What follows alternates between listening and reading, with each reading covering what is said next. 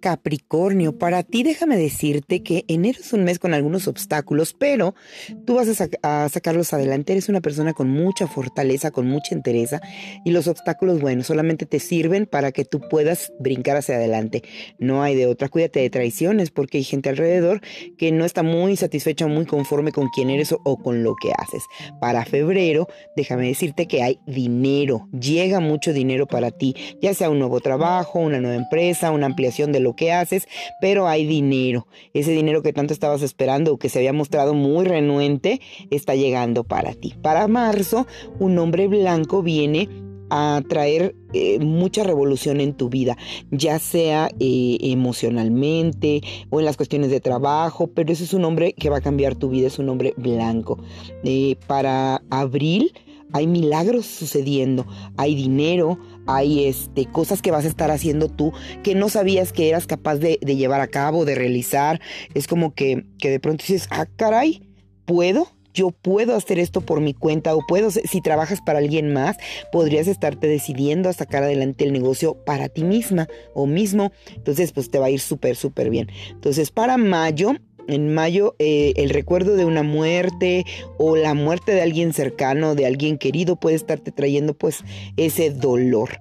O también puede ser eh, que resientas eh, cuando uno termina una relación, dices, bueno, es que me, duele, siento que me muero, pero mayo va a ser un, un mes de dolor o un mes de tristeza, por decirlo de alguna manera. En junio, personas del pasado regresan a tu vida y vienen a traer mucha inestabilidad. Vas a estar por ahí coqueteando mucho con alguien de tu mismo sexo. Entonces, es como que algo, si tú no eres gay, es como vas a tener dudas o como que alguien te va a llamar mucho la atención, a lo mejor en, la empatía, y, eso te va a, sacar de onda por completo.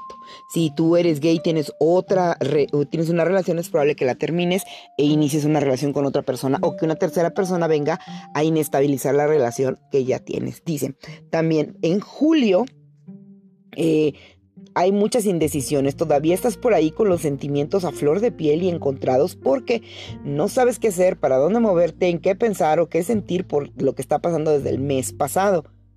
Entonces, eh, vas a tener que hablar seriamente con tu pareja actual o con tu relación actual porque puedes hacer mucho daño si, si haces las cosas como que por encima, así que aguas. Dice también que para agosto vas a estarte eh, comprometiendo Ojo, puede ser desde el compromiso de una boda con, con, este, con tu pareja de mucho tiempo, con tu novio, con tu novia, este, o que tú te comprometas también en las cuestiones de empresa o de dinero. El mes de septiembre puede ser un mes muy de mucho pleito, como, como cuando nada nos gusta, que nos peleamos por todo, por todo repelamos o por todo discutimos. Es un mes muy beligerante para ti, de mucho, mucho, mucho pleito. Entonces, aguas con septiembre y procura eh, tomártelo con calma. En octubre vuelve a ti la cuestión que tiene que ver con dinero, la cuestión que tiene que ver con sociedades o asociaciones que te tienen negocio o cosas así por el estilo y vuelves como a encarrilarte, como que los meses anteriores habían sido mucho emocionales o emotivos y por fin en octubre es como que wow, me vuelvo a estabilizar, pero en noviembre el diablo se hace presente. Ojo, el diablo no es este señor con cuernos y no, no, no, no, no, sino la maldad, sino la incertidumbre, eh, la furia, todo, todos esos sentimientos alrededor de la figura de esta carta, que es el diablo. Es como, como cuando uno dice, ¿sabes qué? No me importa nada, al diablo con todo, así literal, no quiero saber nada, o rompes definitivamente con muchas cosas incluso con relaciones de muchos años o con sentimientos o con patrones de, trabajo, por decirlo, o con familia, que de repente dices, es que mi abuela siempre me estaba molestando o mi tía. En, en noviembre va a ser tu mes de mandar al carajo todo, ¿sabes? Pero ¿qué va a pasar? Que en diciembre la estrella llega a ti.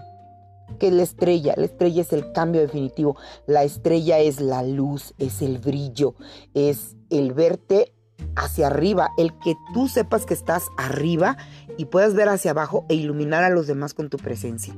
Este es un mes de transformación. Este es un año, perdón, de transformación. Es un año donde tú vas a estar rompiendo patrones, esquemas, vas a estar haciendo a un lado o depurando a mucha gente que solamente la has traído cargando, así literal, cargando. Y por fin te vas a, pues a sentir libre. De cierta manera, te vas a sentir libre y vas a poder hacer lo que a ti te gusta, independientemente si hay gente que te la llevas entre las patas, valga la, la, expresión, en el camino, pero esta vez ya no te vas a detener.